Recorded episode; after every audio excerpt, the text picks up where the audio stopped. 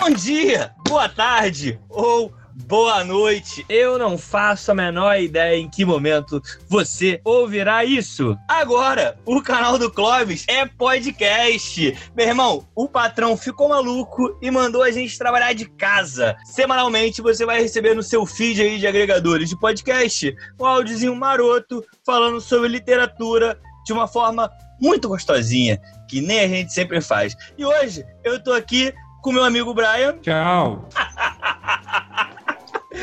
e um convidado ilustríssimo, meu querido amigo Gustavo Felizardo. Alô, alô, obrigado. Estou muito feliz de estar aqui participando, ser convidado desse super canal, que sou fã. Ouvia vocês de verdade, não é caô, porque sou convidado. Estou um pouco nervoso, mas também estou feliz para debater esse tema e conversar sobre esse tema que eu sou apaixonado. Vamos que vamos! cara já chegou mostrando as credenciais, né? Falando que é fã. Enfim, hoje a gente não tem a presença do Neto, nosso terceiro integrante. Tá com um probleminha em casa e tudo mais, não conseguiu comparecer. Mamãe não é coronavírus, né? Desculpa atrapalhar, mas não é coronavírus, ele não está infectado. É, não tá. Senão eu falaria, mandaria forças para ele, porque eu sou um cara sensível com as causas humanas. É, Só pra não mas ele... teorias, entendeu? Só pra não. Não. Criar... E ele também não foi expulso, tá? Não se preocupe, ele ainda é participante integrante. Pois é, e aqui é o Clóvis dizendo: vamos pra vinheta e logo começar o programa. Bora! Canal do Clóvis. Logo de imediato, eu tenho que trazer aqui o assunto, que é um assunto que eu acho até polêmico em algumas posições. Alguns professores, alguns estudiosos são bastante críticos a esse tema adaptações literárias. E olha, a gente não vai focar na adaptação do livro para o filme, beleza? A gente não tá falando de adaptações cinematográficas e de séries e coisas do tipo. A gente vai focar basicamente em dois pontos: livro para HQ e linguagens. Ou seja, vai ser uma adaptação do português de uma outra época para o português dessa época. Eu já vou começar a falar porque eu sou desses e eu tenho uma opinião que a adaptação ela é válida. Eu acho, eu acho a adaptação válida. Super válida, super. Super, válida. super. Eu acho demais. Mas a grande questão, vou começar pelo Gustavo, convidado, vou dar deixa pro convidado. Gustavão, adaptações servem para popularizar a literatura ou, como diz o professor Vilhaça lá da USP, salvo engano é Vilhaça, não tenho certeza agora, que ele fala o seguinte: são mutilações textuais. Fala você, Gustavão. Bom, eu acredito nesses dois pontos de vista, acredito é, é, nos estudiosos, nos especialistas, mas eu penso como professor de literatura dentro de sala de aula. E assim, sempre quando eu penso em adaptação, na verdade, eu penso ao incentivo à leitura, à apropriação da leitura. Você falou aí, Castelão, sobre a linguagem. A linguagem não é estática. E por que a literatura seria estática, entende? Então eu sempre vejo uh, todo esse arsenal, todo esse, esse recurso recurso que nós temos dentro de sala de aula como um poderosíssimo instrumento de apropriação, de apresentação de obras literárias de uma maneira, cara, que pode ser divertida, que pode ser leve para o aluno. Eu lembro de uma professora minha na faculdade que ela sempre falava assim, ó, eu sei que beterraba é bom pro meu filho, mas eu não enfio beterraba goela abaixo. Claro que eu quero, meu sonho é que o aluno pegue um Dom Casmurro, converse comigo, é, é, mas eu sei que isso, essa apresentação, esse processo, ele não é tão fácil, ok? Eu gosto de falar para o meu aluno que leitura uh, é igual série. A sua experiência com uma série, com uma determinada série, ou a sua experiência com um determinado filme, às vezes não atinge tanto o seu gosto por assistir série. Então, muita gente gosta de ler, mas não sabe que gosta. Por quê? Porque a agência, a, a, isso é o que eu penso, né? A agência responsável por isso, a escola, falhou muito tempo, é, justamente nesse olhar preconceituoso, até um preconceito linguístico sobre é, esse é, empobrecimento que as versões, que as traduções ou que as novas é, publicações trazem. É, são pontos de vista que devem ser considerados, mas eu acredito que a prática, acredito, essa nova safra de professores, acredito muito nessa geração de professores de literatura, de linguagens, tá mudando isso, tá provando com, com o dia a dia, com a sala de aula, que a galera lê sim, a galera lê o alienista sim no nono ano. Basta saber lidar com a turma. Cada turma é uma turma, cada aluno é um aluno, cabe ao É, professor. A gente vai ter que adaptar, né? Fazer essas Com adaptações, certeza, né? Com certeza. E a galera lê e é, um, é, um- é uma alegria, cara. Quando a gente chega na sala, tá todo mundo lendo, te mandam mensagens, seja os clássicos, seja uma literatura mais contemporânea. Aí Castelano sempre me apresenta, Rafael Monte me apresenta Rafael Monte. Essa semana também li um livro maravilhoso. Em breve eu falo aí na- aqui no podcast sobre o que falo. Mas eu Já tá aqui, já- quase, quase deu um Não. Spoiler aí, né? vão que vão, que vale a pena sim. E eu acredito muito, acredito e defendo. Caraca, temos aqui um grande entusiasta da literatura, né? Muito bom, né, Brian? Quando a gente encontra a galera assim. E eu, logo de cara, eu me dei muito bem com o Gustavo justamente por causa disso. Porque quando a gente sentou ali na, na, na sala dos professores, a gente começou a falar um monte. E eu falei, caraca, mano, esse maluco é tão louco quanto eu, quanto minha galera, tá ligado? Só dá maluco. Cara, ser professor, ninguém é normal, né? Ninguém é normal. Escolheu, escolheu licenciatura, já, já é testado de maluco. Não tá certo na cabeça. Claramente, claramente. E você, Brian, o que, que você acha aí dessas adaptações? É, po- vale pela popularização da literatura? O que, que você acha, mano? Então, eu vou falar de um ponto de vista é, tentando trazer outros aspectos, pra, até para fazer um, um jogo aqui entre as nossas opiniões. Eu, eu, eu, cara, concordei assim do início ao fim com o que o Gustavo falou. Totalmente, totalmente. Não, foi ótimo. A fala dele foi ótima. Foi ótimo. Mas eu, eu não vou ficar é, alimentando a fala, não é por discordar, mas porque eu acho que a gente pode pegar outros pontos também para testar o- os problemas possíveis que esse tema pode apresentar. Então eu vou trazer, eu vou fazer aqui o, o papel de, de opositor aqui na, na brincadeira de propósito para a gente poder ver como é que funciona essa situação. É, eu fico pensando, tentando me apropriar de um pensamento diferente, eu fico pensando como é que isso pode interferir, por exemplo, dentro do- da, da apropriação mesmo do aluno em relação. A gente está falando de alunos aqui, obviamente, né, de pessoas que estão estudando literatura no ensino básico, então acho que essas adaptações estão muito voltadas para um terreno pedagógico. Eu fico pensando como é que isso ah, pode atrapalhar a apropriação do aluno da cultura, né, pensando que a escola é um espaço de formação cultural, etc, etc, e se isso pode, de alguma maneira, impedir, talvez, uma fruição da, da cultura que seja mais aquela mesma que a gente buscaria através dos livros. Então, por exemplo, o cara, quando é apresentado uma HQ, que é uma adaptação, por exemplo, do Memórias Póstumas de Brás Cubas do Machado de Assis, o cara lê a HQ, o aluno lê a HQ, porque foi recomendado que se lesse HQ, uma adaptação para facilitar, porque o texto original é muito difícil, e aí ele não, não vai atrás depois do livro. Né? Isso é uma coisa até que o, o Neto é, espectralmente vai falar aqui um pouco com a gente. É,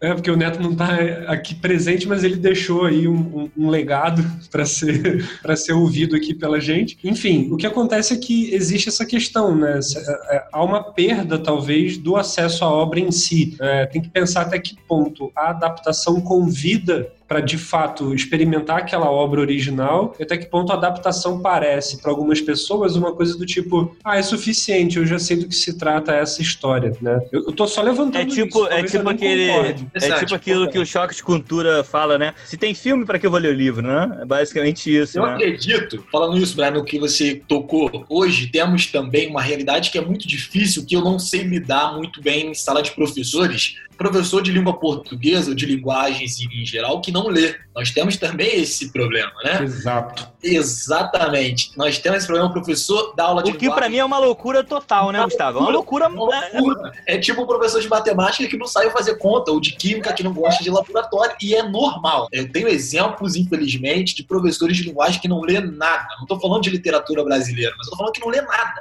E, e levantando essa questão também, existe uma galera da academia, né? Que eu falo aí, os sinistrões aí, os dinossauros aí da literatura, que também estão presos dentro da universidade numa realidade totalmente diferente da gente que está dentro de sala de aula, né? Então aí é importante. Eu penso sempre assim, ó, a galera não iria ter contato, ia ter um contato com a literatura seria zero. Com adaptação, se for 1%, já é um pouco válido, né? Já é válido para mim. É, eu, te, eu penso mais ou menos por aí, Gustavo. Eu penso mais ou menos por aí. Porque é, esse, esse assunto, Gustavo, e, e Brian, e, e Clóvis, e todo mundo, é um assunto É. que, cara, é uma loucura. Se a gente parar pra pensar que, por exemplo, a minha professora na faculdade, na minha disciplina de ensino de língua materna, eu até mandei mensagem para ela essa semana e ela fala, ela é totalmente contrária, adaptações e tudo mais. E aí depois eu vou explicar mais ou menos o ponto de vista dela, que basicamente eu não sou contra, mas eu tenho um ponto de vista em algumas coisas que parece com ela. Só antes da gente seguir, vamos botar o Neto para falar, pra gente ver o que, que esse sujeito fala, e aí depois eu, eu dou a, a minha opinião. Vamos ouvir o Neto aí. Dá o play, Cláudio.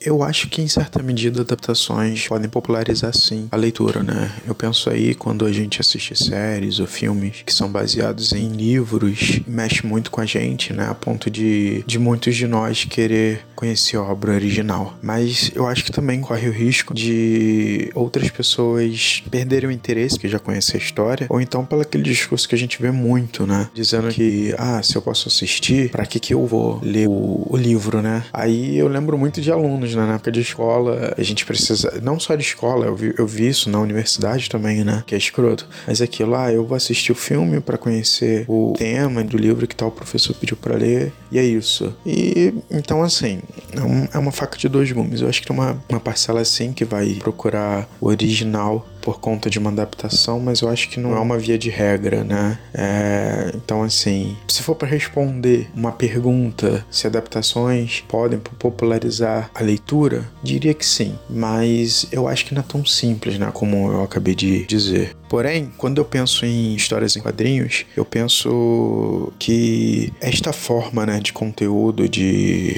de contar histórias, também é literatura. Né?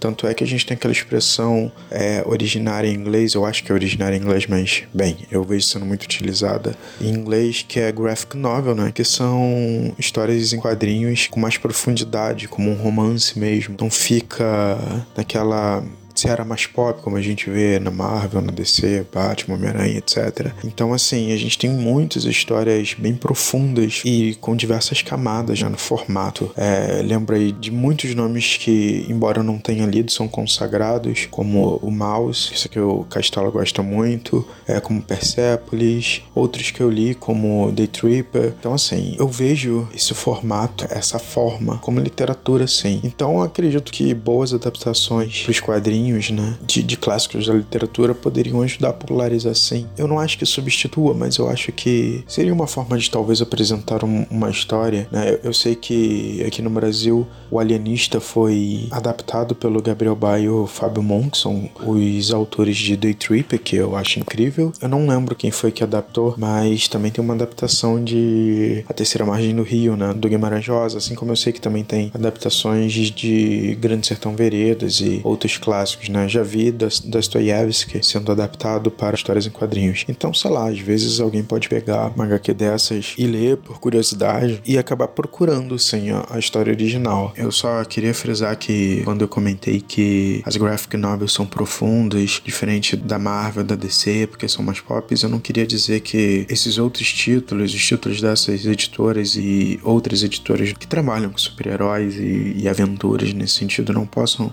não são boas ou não possam fazer histórias com profundidades. Eu mesmo gosto muito de quadrinhos de super-heróis. ali por muito tempo, assim como ele muito mangá. Eu, particularmente, sou muito fã de quadrinhos no geral, embora eu não, não tenha acompanhado há algum tempo. E assim, eu sei que o Clovis gosta bastante de histórias em quadrinhos, então talvez ele pudesse dizer alguns títulos aí só pra falar: ó, oh, isso aqui tem uma história profunda, tu tá falando merda, Neto.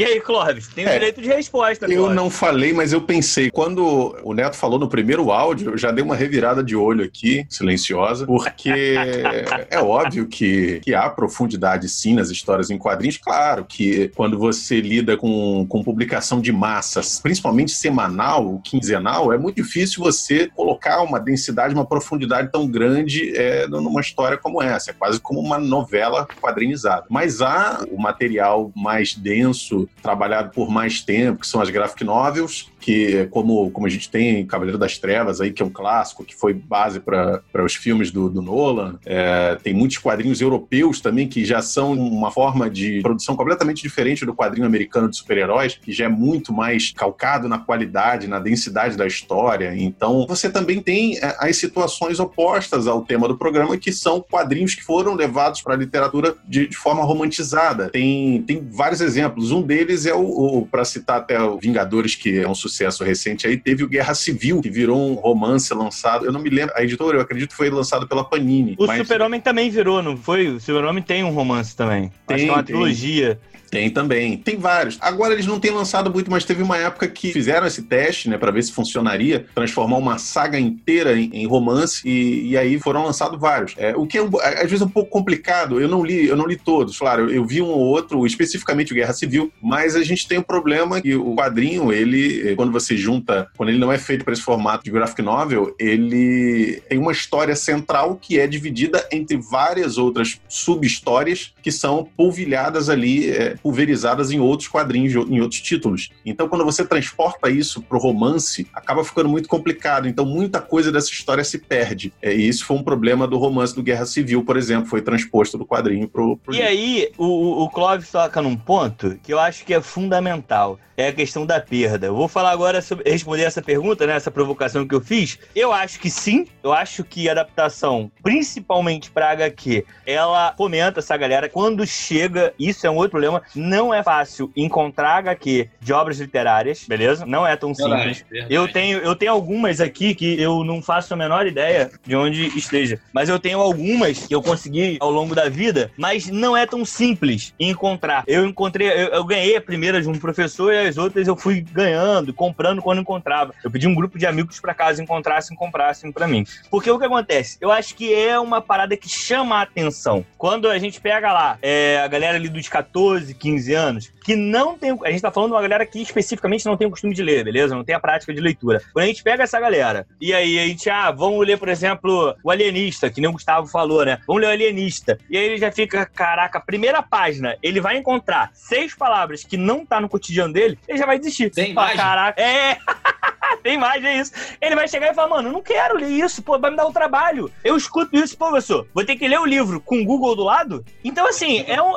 É uma, do, do, do tema que pode não atrair a atenção do, do- da criança. Às vezes a criança, sei lá, ela tá acostumada. Eu, eu vou dar um exemplo próprio. Ah, eu gosto de, de coisas medievais e, e jogos de RPG. Aí me mandam ler Fernão Capelo Gaivota. Putz, cara, eu não vou querer ler isso.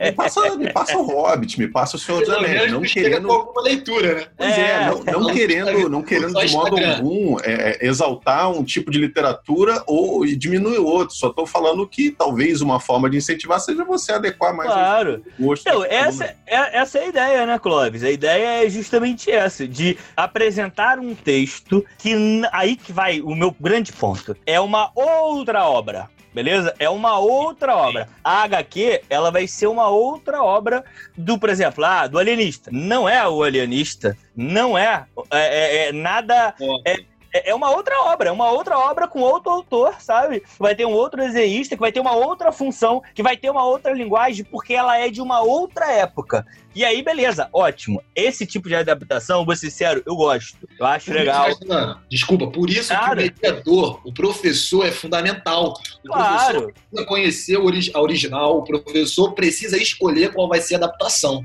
Por isso Felizardo, falar Se o professor. Pode falar, desculpa. Ah, não terminei. Se o professor não conhece a matéria-prima dele, meu irmão, ele tem que procurar outra coisa pra fazer O na vida. absurdo, mas o absurdo é, Castelano, que existe isso, meu parceiro. Existe. Isso que me deixa maluco. Isso existe. É claro É. que tem que ter, mas o professor precisa ser o mediador Claro. discussão, inclusive perceber no, dentro da turma quem é que tá com uma curiosidade maior para ir para original, né? Talvez. É isso aí.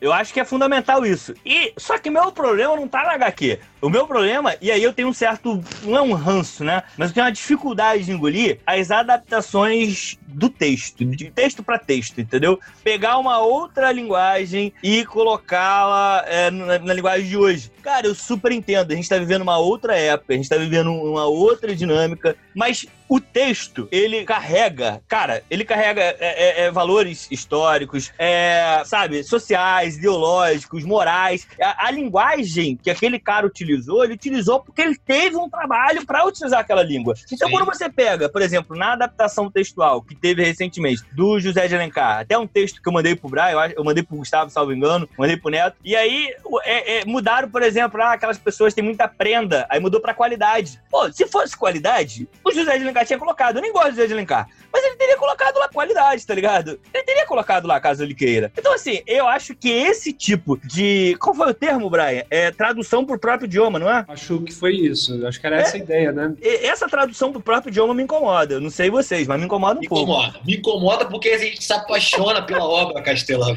A gente se apaixona e não aceita nada. Não aceita, às vezes, a mudança da capa, né? Quando a gente gosta daquela versão, mudou às vezes a capa, a gente já fica aborrecido. Mas, assim, um, um- um- algo que, eu- que me gera muita atenção é o seguinte. No Twitter, um tempo atrás, surgiu aí o comentário que a Saraiva estava falindo porque o brasileiro não lê, e a culpa é do brasileiro que não lê, que o brasileiro não lê. Mas peraí, por outro lado, nós temos a Bienal do Livro, falando E aqui do fica abarrotada. Cara, que em 2019 bateu todos os números antes colocados, né, de E 2020. eu gastei uma fortuna lá. Cara, então o que está acontecendo? O povo deixou de ler? Claro que não. E aí você vê também, fazendo as pesquisas aqui, que o público de 15 a 19 anos cresceu 33% nas últimas duas bienais. Aí. Então nós temos a adolescência aí, a juventude não tá parada, né? E aí eu falei, mas o que será que essa galera tá lendo? E aí eu pesquisei os livros mais vendidos no Brasil em 2019.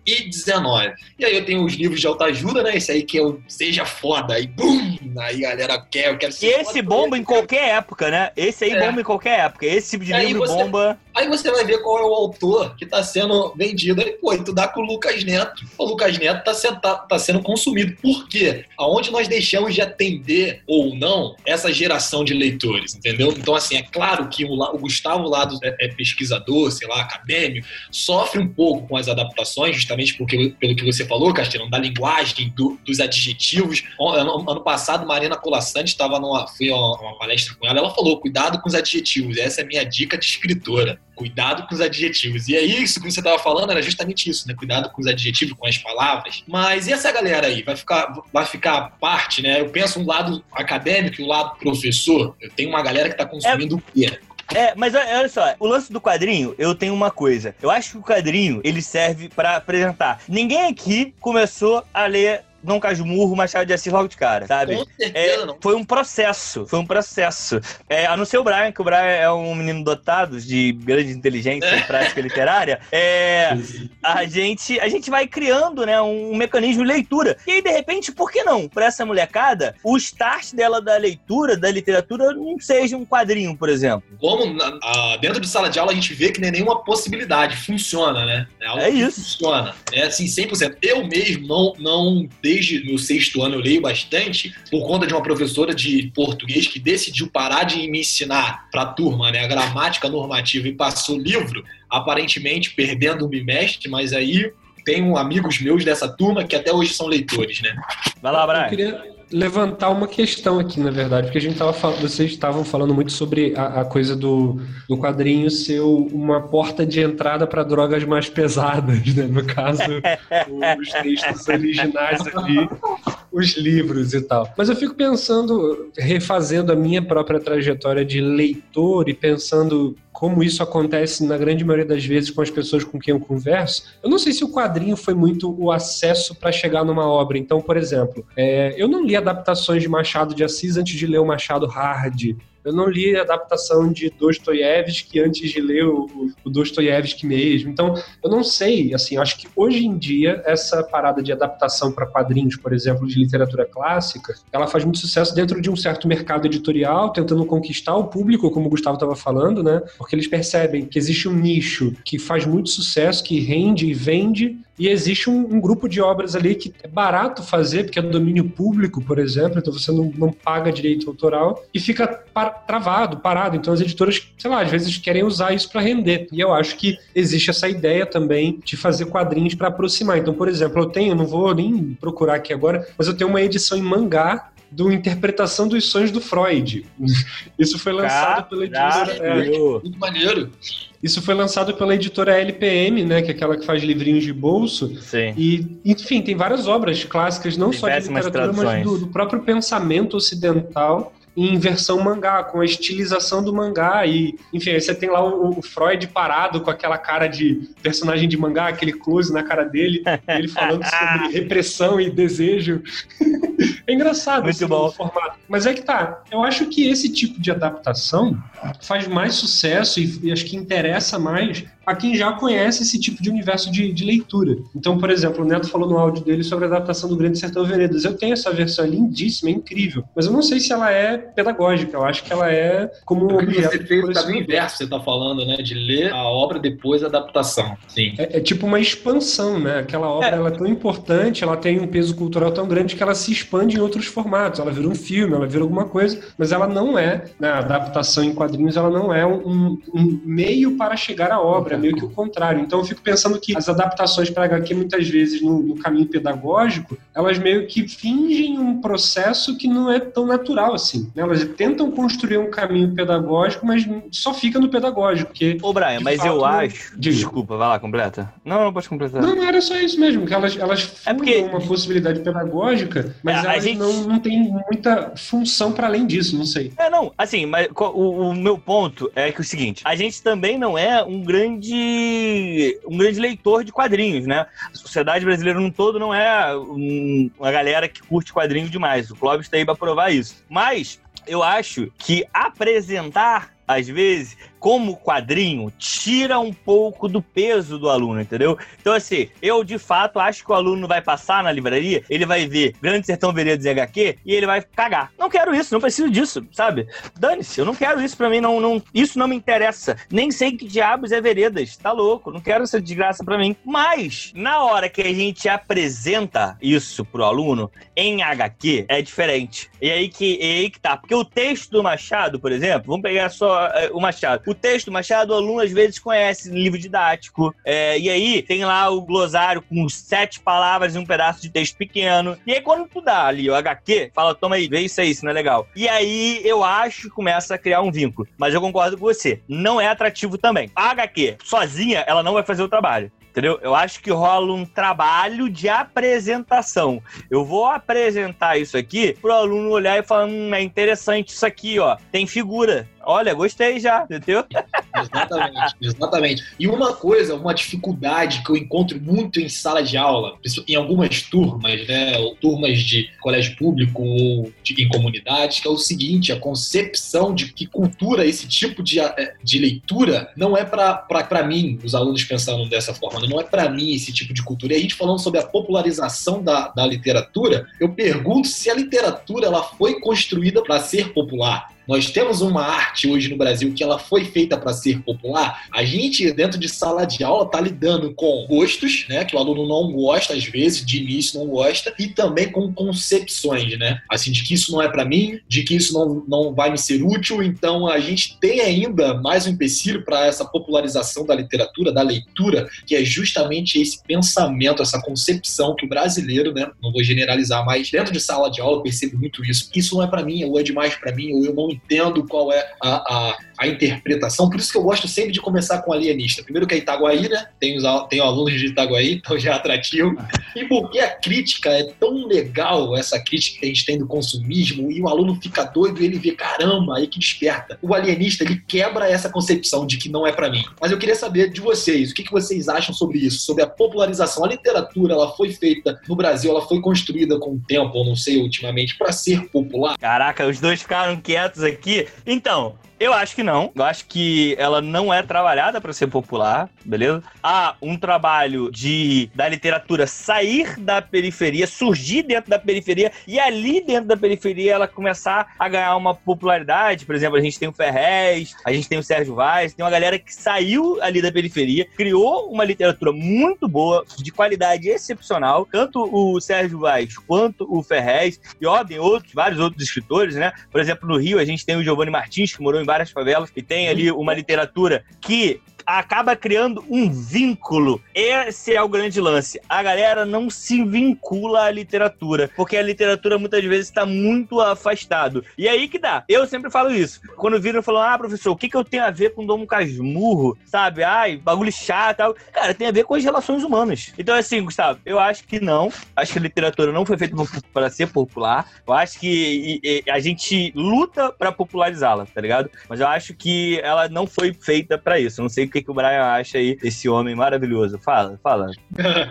Então, feita para ser popular, eu acho que ela não, não é mesmo, porque as marcações históricas de quem produziu literatura no Brasil, a gente sabe muito bem, né? A gente está sempre falando de pessoas que, que eram da corte, né? Assim, da corte no sentido que moravam no, nos espaços mais privilegiados no Brasil, pessoas que tinham esse privilégio de poder se dedicar à escrita. Há um outro caso de uma certa ascensão social por meio da escrita, acho que o Machado é um caso desses, inclusive, né? De alguém que ascendeu por meio da escrita. O que a gente não tem, na verdade, é um público leitor, eu acho. Né? A gente fez muita literatura ao longo da história do Brasil, muito num desejo de ciências sociais, um desejo de antropologia. Então, isso já limita a própria ideia de literatura enquanto uma coisa popular, né? Por mais que, no período ali folhetinesco dos, romanti dos romantismos e dos realismos da vida, havia um público leitor ali restrito, né? O que a gente perdeu, talvez, foi o horizonte desse leitor jovem, né? Esse público específico que brilha os olhos para sagas literárias fantásticas do estrangeiro, qualquer livro que, que trate de paixões adolescentes ou coisa do gênero. É um formato que vende bem, chama atenção e se identifica de fato com o universo do adolescente, né? Vamos pensar também que o Dom Casmurro existe numa época em que não tinha adolescente, né? Isso é uma construção etária dentro da sociedade que vai formar um mercado consumidor que não existia naquele período. Então a própria ideia de Dom Casmurro ser lido por jovens, acho que o Machado não,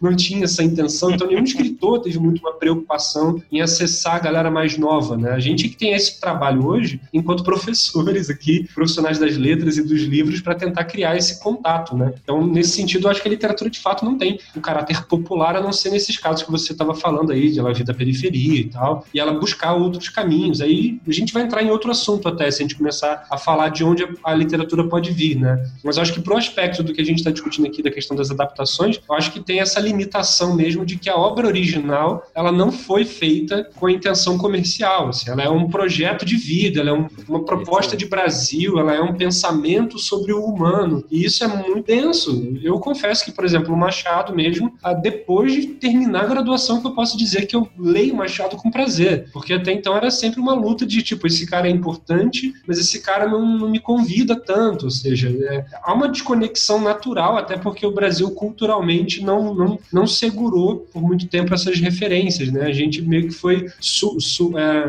sobrepondo uma referência na outra, e hoje em dia, o que, que é a nossa referência de leitura no sentido mais amplo em Brasil? Não sei, assim. É, nem Monteiro Lobato é mais uma referência. Eu não, tô, não vou entrar nem nos méritos da questão racial do Monteiro Lobato, não vou falar sobre isso. Eu digo assim, cara, ele formou muita gente enquanto melhor. leitor, né? Ele formou muita gente enquanto leitor, e hoje em dia esse título fica falando não é uma obra que as pessoas leem. Falando no, no Monteiro, é interessante, né? Porque Monteiro Lobato, cara, ele é um grande cara que introduziu diversas outras leituras. A gente pode dizer que ele foi o primeiro, talvez, grande adaptador de histórias. Sim, é o que o Mário Feijó fala, né? Mário Feijó fala, fala isso, professor Mário Feijó. Que Monteiro Lobato é o maior adaptador brasileiro. Ele é maior em outras coisas também, safado. É. muito bom, Porém, muito cara, bom. O trabalho do cara, muita coisa tá viva. O nosso, o nosso folclore, é, Mário de Andrade e Monteiro Lobato, né? Macunaíma temos aí. E, e o folclore do, do, do Monteiro Lobato aí, né? Do sítio do Pica-Pau, dos contos aí, todos de Monteiro Lobato, é o que mantém vivo ainda, mantém viva, né? Essa chama do folclore que não é tão infantil assim. Tem outras obras que tratam isso. Tava, eu, tô, eu comprei um livro, tá para chegar aí, que fala sobre a história do Saci, uma história verdadeira, né? Assim, mais cruel, não tão infantilizada. Mas o Monteiro Lobato, nesse ponto, é difícil sair da minha boca, mas o cara acertou muito. Mas acho que só nisso. eu acho que, assim. É... Eu, eu, imagino, desculpa atrapalhar, Nada. eu imagino Monteiro Lobato em, em, tempos de Twitter, ele chegaria e falaria assim: os 12 trabalhos de Hércules, a thread. E aí ele lançaria lá. ele ia fazer, ele ia fazer. A cara dele. Muito bom, muito bom. Ele bom demais, bom demais. A thread, a thread, muito bom. adorei, adorei, adorei. Cara, eu acho que assim, a gente já abordou aí alguns pontos mega interessantes sobre adaptações. E aí eu queria fazer uma última provocação aqui, que é pertinente. E aí eu ia pedir até o Clóvis pra colocar o áudio do Neto. É, que é o seguinte: ler uma, uma adaptação equivale a conhecer o original? Caraca, é uma pergunta. E essa pergunta, eu vou te falar, eu não quero nem. Não vou responder ainda, vou, vou, vou responder, vou deixar o Brian. Eu vou responder depois. Mas olha só, cara, isso me causou uma angústia. E daí que surgiu o tema. Por quê? Eu li num blog de um cara, que eu não lembro o nome, que no Baião de Letras é o nome do site. E aí esse cara, ele fala que ele comprou o Estrangeiro, que é facílimo, né? Camil é uma leitura mega fácil. E ele é leu. Pra falar, O Estrangeiro é um livro do Albert Camus, né? Um autor argelino, É. francês, enfim, que é um classicão ali da, metade, da segunda metade do século XX. E, e, inclusive, a gente já citou ele no, no canal do Clóvis em versão vídeo, que é Camil é excepcional. Só que é uma leitura muito densa. Esse cara encontrou o estrangeiro. Comprou o estrangeiro, leu o estrangeiro em HQ, tudo isso em HQ, e virou e falou: Não preciso mais ler a obra, porque eu não vou ter tempo pra ler a obra, eu já sei do que se trata o estrangeiro. Meu irmão, eu senti um ódio tão grande desse cara, porque. ah, na moral. E outra, ele ainda fala que ele leu na colônia penal de Kafka e não precisava ler mais. Mano, ele, ele restringiu a obra de Camil, pela de. Kafka, sabe? Clóvis, bota aí o neto pra gente ouvir, por favor.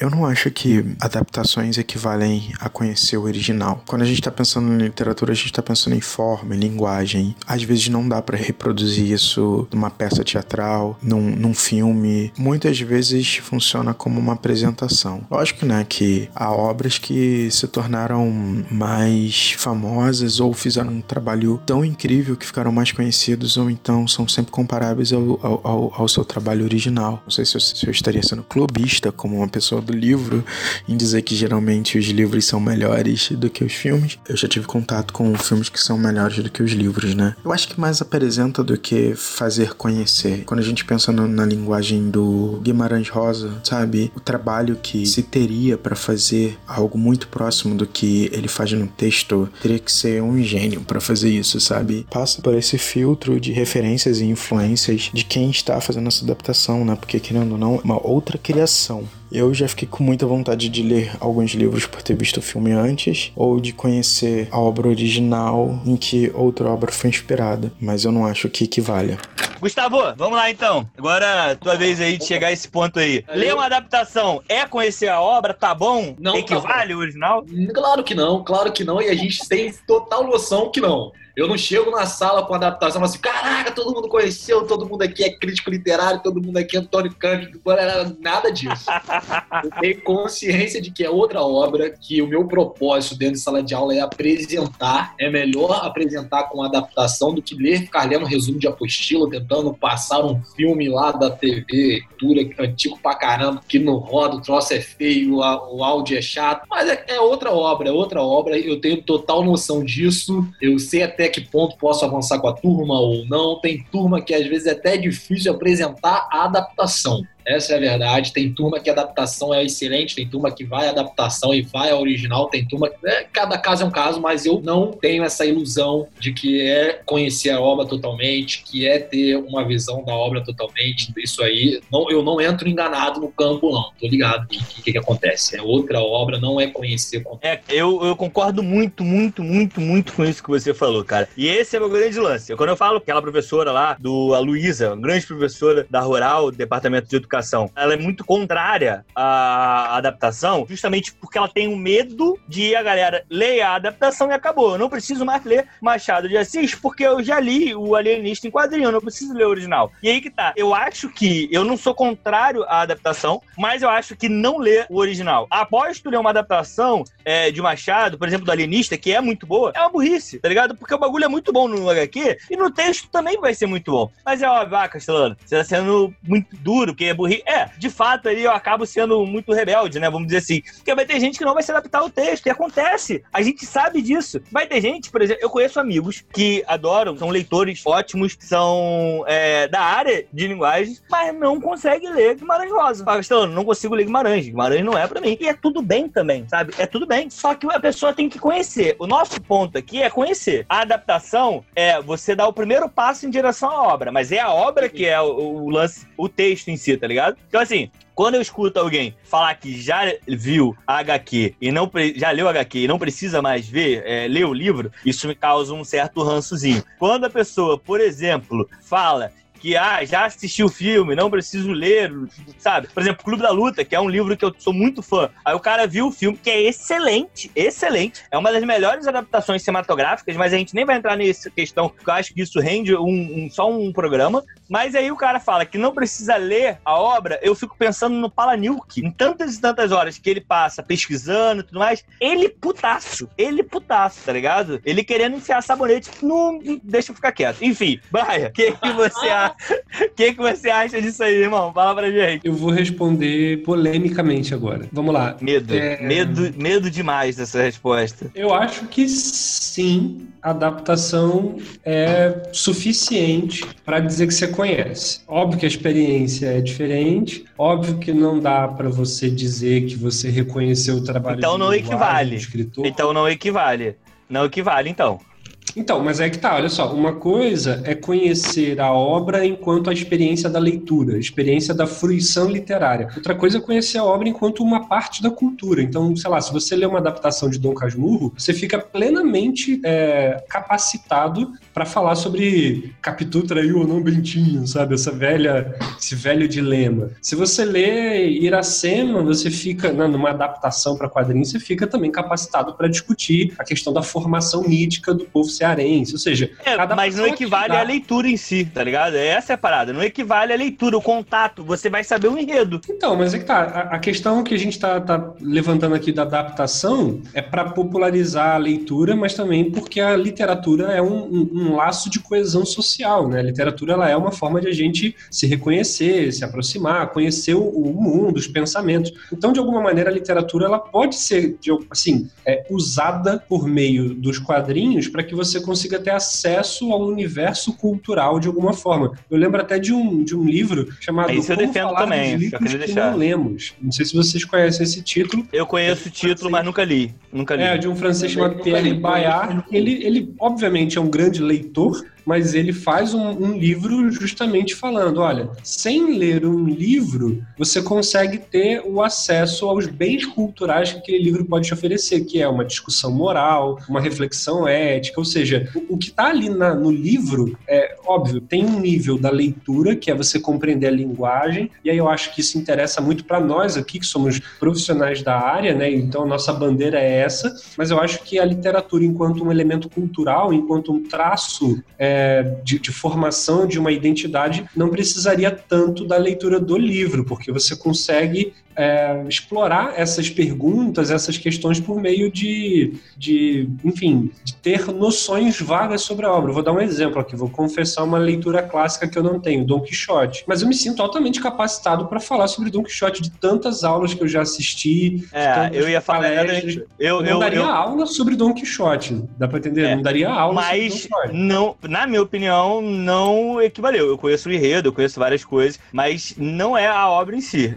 É, essa é a parada. Eu concordo super com você, concordo muito com o que você falou. Do tipo, é, você consegue pegar ali da adaptação várias coisas que o autor também foi deixando, sabe? Você vai pegando várias situações. Mas é, uma palavra- usar uma palavra que você utilizou, a fruição não vem da obra em si, tá ligado? O gozo de ler um Dom Casmurro não vem da mesma forma que eu, eu lendo uma HQ. Então, daí o meu problema, talvez, com as adaptações, porque elas simulam bem o livro, elas passam aquilo que do livro fica, né, de alguma forma, que é o debate, o assunto, a ideia, e você tira a fruição do cara, entendeu? É. Então, criar as adaptações é você possibilitar a pessoa a falar sobre aquilo sem que ela nunca precise chegar à experiência de fazer aquela leitura. Então, outro livro clássico que eu nunca li é a Divina Comédia, mas também sei um monte de coisa. Eu nunca É, eu tive tenho- a eu- fruição Eu da baixei o leitura. HQ e vou ler, o- eu vou ler o HQ essa semana.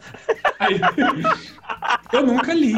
Eu, eu nunca li Divina Comédia, eu nunca li é, Don li Quixote, mas assim, eu consigo ter começo, noção das né? referências. Se alguém fala de Beatriz, por exemplo, eu li um conto do Borges que a, a protagonista lá, a, a mulher que é amada pelo personagem principal do conto, chama Beatriz. E assim, já deu pra sacar por meia dúzia de referências que era de Divina Comédia que ele falava. Então, assim, essa, esse jogo de, de como se fosse um, um labirinto da cultura, a gente consegue entrar sem ler o livro, entende? E o que a adaptação faz muitas vezes é isso, é deixar o livro em segundo plano, porque o livro não se torna mais necessário para que você possa justamente participar da discussão sobre o livro. Entende? Sim, meu problema Esse- único é, é, é a fruição mesmo, tá ligado? Eu gozo de ler uma obra. É, mas eu concordo contigo em vários pontos, concordo com você. É duro, como você falou, Brian, é duro pensar que o livro, às vezes, o original vai ficar de lado, né? Quando a gente aplica uma adaptação, tem esse, esse lado que não é. Nem tudo é perfeito, né? A gente sabe disso. Mas eu penso, para manter um lado positivo, um pensamento positivo, eu, eu penso assim, ó, ele não teria nada. Eu sempre pensei, não teria nada, ele não teria adaptação. Então, mesmo que eu, corro o risco, que é muito é, presente, né, de a- apresentar adaptação e ele descartar a, a original, mas eu penso que a original sempre foi descartada. Pelo menos a adaptação. Não, tá, é Eu isso, é isso. Super concordo. de Super tudo concordo. que não aconteça, né? Mas. E eu, eu concordo, concordo contigo. O que eu tô levantando só é o outro lado, porque assim, eu acho que em sala de aula, de Ah. fato, é uma estratégia fenomenal usar adaptação. Eu usei já várias vezes e funciona, a galera gosta, vai, vai em busca. Inclusive, tem adaptação de, de livros em quadrinhos que eu emprestei para aluno e nunca mais voltou. Rodou tanto entre os alunos que eu nunca mais vi. Então, assim, de alguma maneira funciona, claro, mas eu, eu, tô levantando um outro lado pra gente poder criar tensão aqui dentro, é, que é pensar o limite, né? Que é pensar Claro, o limite e os claro. problemas disso. E agora, né? Indo pro nosso último bloco, vamos para o momento Caio Mecenas. Esse momento, Caio Mecenas, é bem simples. A gente acha que a gente tem que indicar coisas. Coisa boa no meio a essa pandemia, beleza? Pode ser cultural, pode ser gastronômica, pode ser o que você quiser. Você tá livre, Gustavo. Como você visita, vou passar essa bola logo de cara pra você. O que, que você indica aí? O que, que você trouxe pro momento Vamos, Caio irmão, vamos, Mecenas? irmão. Olha só, acabei de ler um livro falando sobre literatura, vou indicar livro, né? Convidado para voltar tem que indicar livro, brincadeira. Eu acabei de ler um livro, o, o nome é O Capeta Caolho contra a Besta Fera. Parece louco, mas conta uma- é uma história de folclore misturado com terror que passa no interior do Nordeste brasileiro. Cara, é sensacional. Eu li uma tarde, não é grande o livro, é baratinho, é do Everaldo Rodrigues, é contemporâneo, maravilhoso. Sei lá, se o professor tiver também, né, falando para professores lá na segunda fase modernismo, tá pensando em trabalhar vidas secas, tá precisando, é, é o 15 de Raquel de Queiroz, você pode trabalhar o capeta caolho contra a besta fera. É um Minha mãe escuta só essa parte, ela já vai queimar o canal do Clóvis, né? Se minha mãe escuta só isso, trabalhar o capeta, ela fala, "Ui, Eita, tá repreendido. Ó, o Capeta Caolho é um cangaceiro que vai enfrentar aí o lobisomem que tá apavorando a cidade de Terezinha de Mocotó, Mo- Mochotó, alguma coisa assim. Depois você dá uma pesquisada. Alguma coisa assim, você procura lá. Vai ler, isso que importa. Mocotó eu sei que não é porque é comida, mas olha. Pocotó, livro pocotó, sensacional. pocotó, pocotó. Mas o livro é muito bom, muito bom. O título é louco, mas é muito bom, muito engraçado, muito legal. E a Brasil é folclore, é nosso. Vale a É pena. isso, é isso. Pô, ótima dica, cara. Eu vou até. Eu tinha visto lá no teu Instagram e aí eu já vou até anotar aqui pra dar uma procurada aí. Ô, Clóvis, vamos ouvir a indicação do Neto? Vamos ouvir a indicação do Neto. Deixa eu pegar aqui, só, só falando aqui, não, não sei nem se eu vou botar isso na gravação, mas, cara, só pelo nome, Gustavo, eu fiquei interessado em ouvir isso aí, cara. Cara, Não, é deixa, muito deixa bom. na gravação sim, deixa na gravação. Só pelo Bom, nome já me interessou. vocês, Tem uma página no Instagram que é Folclorando, alguma coisa assim, que eles vendem um jogo de carta do folclore. Muito bom, muito bom. Eu Tô só ligado. não comprei ainda, porque eu ia comprar esse ano para trabalhar modernismo com, a- com as minhas turmas, trabalhando na área de Andrade, Macunaíba, e tem esse jogo de cartas. É tipo aquela carta de Digimon mesmo, tipo assim, Hum, quem é mais sim, poderoso. sim. Até Tipo o Super Trunfo, né? É. Só que eu não comprei porque teve pandemia e o jogo é um pouco caro, 100, acho que tá 110, mas é Tá muito cento e pouco. Eu ia comprar também, eu desisti no meio do caminho. Pô, bem legal, mas eu cara. não comprei esse ano por conta disso. Mas esse livro eu gostei muito por trabalhar isso, folclore, retomar o folclore brasileiro. É divertido, é engraçado. A trajetória toda do livro é muito interessante, muito interessante. Boa, boa, boa. Maravilha, vamos ouvir agora aqui a recomendação do Neto.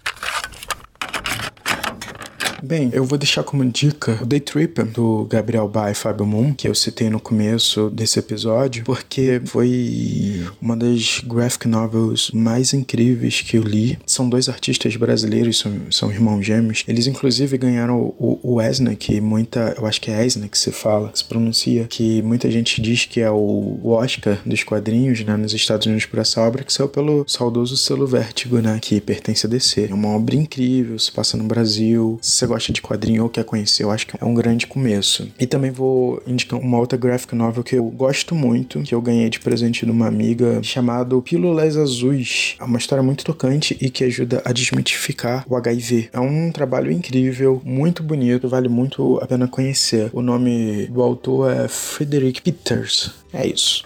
Muito bom, muito bom, cara. O ruim é que eu não conheço nenhum dos dois, mas achei bem interessante. Vou até pegar os links depois pra dar uma procurada, porque essas dicas são de ouro. E você, menino Brian? Cara, eu vou indicar um livro também. Vou indicar Dom Quixote. É um clássico.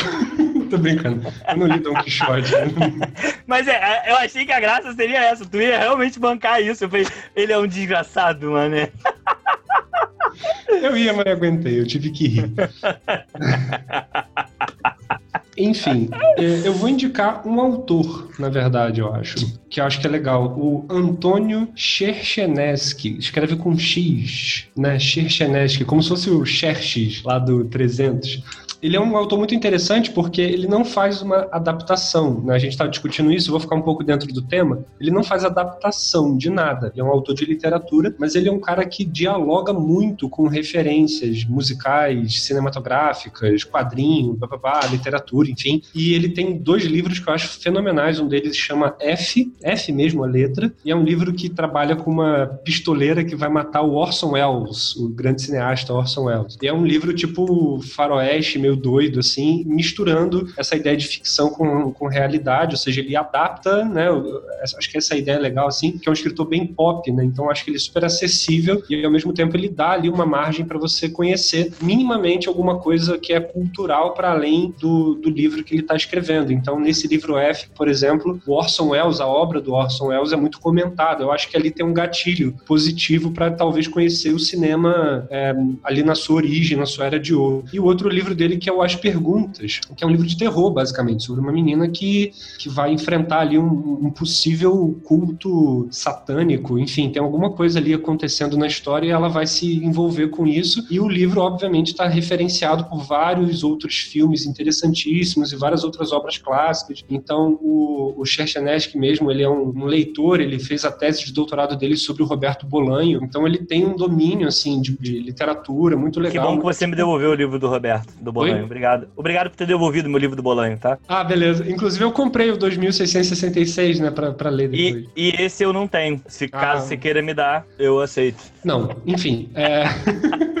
o, então, assim, o Cherchenesky é legal porque ele é um autor que eu acho que ele não faz. Ele, quer dizer, acho, não tenho certeza, ele não faz adaptação, mas os livros dele são uma porta ali para você viajar numa série de referências. É até legal porque o livro As Perguntas mesmo tem uma playlist no Spotify com várias músicas sobre a pesquisa que o Cherchenesky fez para chegar até o nome da personagem, até o clima da obra. No, no próprio livro tem uma música que é mencionada, então é um autor bem pop. Eu acho que é legal, assim, é uma estratégia que eu costumo usar muito com os meus alunos. Inclusive, a minha edição do As Perguntas nunca mais voltou, porque a galera gostou tanto da parada que, que foi, assim. E eu, eu não tenho como saber também para onde vai depois aquela É. leitura, né? Ô, Tipo, Brian, se o eu cara vai que você precisa começar a apertar um pouco o cerco com os seus alunos, porque já é a segunda vez que você cita nessa gravação que você emprestou coisa para os alunos que não voltaram. É, tá, tá te rolando. Cara, eu, eu sou feito das minhas perdas, na verdade. Enfim, é isso. Eu queria É. indicar o, o. Cara, eu, eu fiquei aqui, eu, eu tava pensando em outras coisas pra indicar, mas vocês indicaram coisas muito profundas no qual preciso indicar algo também profundo. Eu vou indicar uma série, porque eu acho que série também pode ser profunda. E é uma série que marcou muito a minha maneira como ver sala de aula também. Então, caso você seja professor e esteja ouvindo, pode ser interessante. Eu vou indicar Merli, que está no. Achei que tu ia falar malhação. É, mas é uma malhação um pouco mais trabalhada, hein? Uma Eu já malhação um pouco pensei em carrossel. Já pensei em carrossel. hein? É, eu acho que eu acho que Merli é uma série muito boa, muito boa. Eu acho que trabalha temas muito atuais e de forma que traz várias teorias literárias pro dia de hoje, sabe? Para os problemas dessa juventude e mostrar que é, os filósofos já construíam essa problemática lá atrás. Eu acho que isso é muito interessante a É gente ver. legal. Então, assim, eu acho que é muito bom. Eu acho que dá pra gente assistir a Merli com uma visão muito para a educação, como uma educação libertadora, muitas das vezes, como trabalhar temas que foram pensados há muito tempo com essa juventude. Eu acho que isso serve para qualquer área da educação. Então, galera, queria agradecer a todos aí por ter ficado até agora. Sei que o podcast ficou um pouco maior do que nossos vídeos costumavam ficar, mas a gente também está se adaptando a esse novo formato do canal do Clóvis. Hoje a gente teve uma participação mega ultra especial, que eu espero que não seja a única vez, Gustavo. Foi ótimo ter você aqui. Eu acho que você abordou vários pontos que talvez eu e o Brian e o Neto não teríamos abordado, uma visão mesmo de adaptar a literatura ao momento, mas sem perder a literatura, meio que fazendo um convite. Ficou extremamente é, é, bom o seu discurso. Eu queria agradecer você é, e já deixar aqui um convite para as próximas vezes que teremos outras edições que seria muito bem-vindo você aqui. Eu queria muito, muito agradecer. Você é um brotherzão. Queria pedir para tu deixar aí o teu recado final, mandar tuas redes sociais, teus arrobas aí pra galera querer te seguir, te namorar e te paquerar, essas coisas. Cara, tô muito feliz mesmo, desde quando você falou sobre essa- esse convite aí, eu fiquei muito animado. É, superou minhas expectativas, espero acrescentar algo aí, tanto para alunos quanto professores ou pessoas que é, são apaixonados pela literatura. Meu Instagram, meu Twitter sempre é arroba Guga Felizardo, eu sempre coloco lá as minhas aventuras literárias, quando eu tô lendo algum livro novo. Cara, tô muito feliz, agradeço aí todo mundo, Brian, Clóvis, todo mundo, Neto, que tá pelo WhatsApp aí. Tô feliz com essa experiência dentro, dentro dessa quarentena. Obrigado mesmo, obrigado. Caraca, mano, convidado entra assim, nossa, Muito fiquei bom. aqui emocionado, muito bom. Fala aí, bom. Brian. Não, uma estreia muito legal nesse formato. É, né? foi, eu também achei, achei. Eu, eu, eu acho que a gente conseguiu ali atingir nossas expectativas e ter dobrado. É, a gente chegou na meta e a gente fez igual a Dilmãe. A gente dobrou a meta. Saudade de mãe. É. Fala aí, dá teus recados finais aí, Brian. Não, agradecer o Gustavo pra caramba. Assim, acho que o papo foi super enriquecedor e eu acho que é legal, assim, porque eu e o Castelano, por mais que sejamos professores, eu acho que, não sei, o Castelano, assim, tem uma relação talvez mais distanciada na sala de aula com o lance da adaptação, mesmo que goste, defenda e tal. Mas acho que o Gustavo traz uma, um- uma verve dele própria com essa questão da adaptação, porque ele mostra que ele conhece bastante, né, que usa bastante. Isso é legal porque traz todo um, um, um caldo diferente aqui pra nossa discussão e foi legal pra caramba. Pô, Gustavo, maneiro, maneiro mesmo. Assim. Fiquei muito empolgado com, com as coisas que você falou, assim, em relação à, à prática de sala de aula, né, de como atingir o aluno, acessar o aluno. E a tua indicação também foi muito maneira, então já tô super aqui envolvido em, em correr atrás. Só agradecer, mano. Só agradecer. Então é isso. Muito obrigado a todos e até semana que vem. Se tudo der certo, né? Boa quarentena, fiquem em casa, lavem as mãos e não escute o presidente.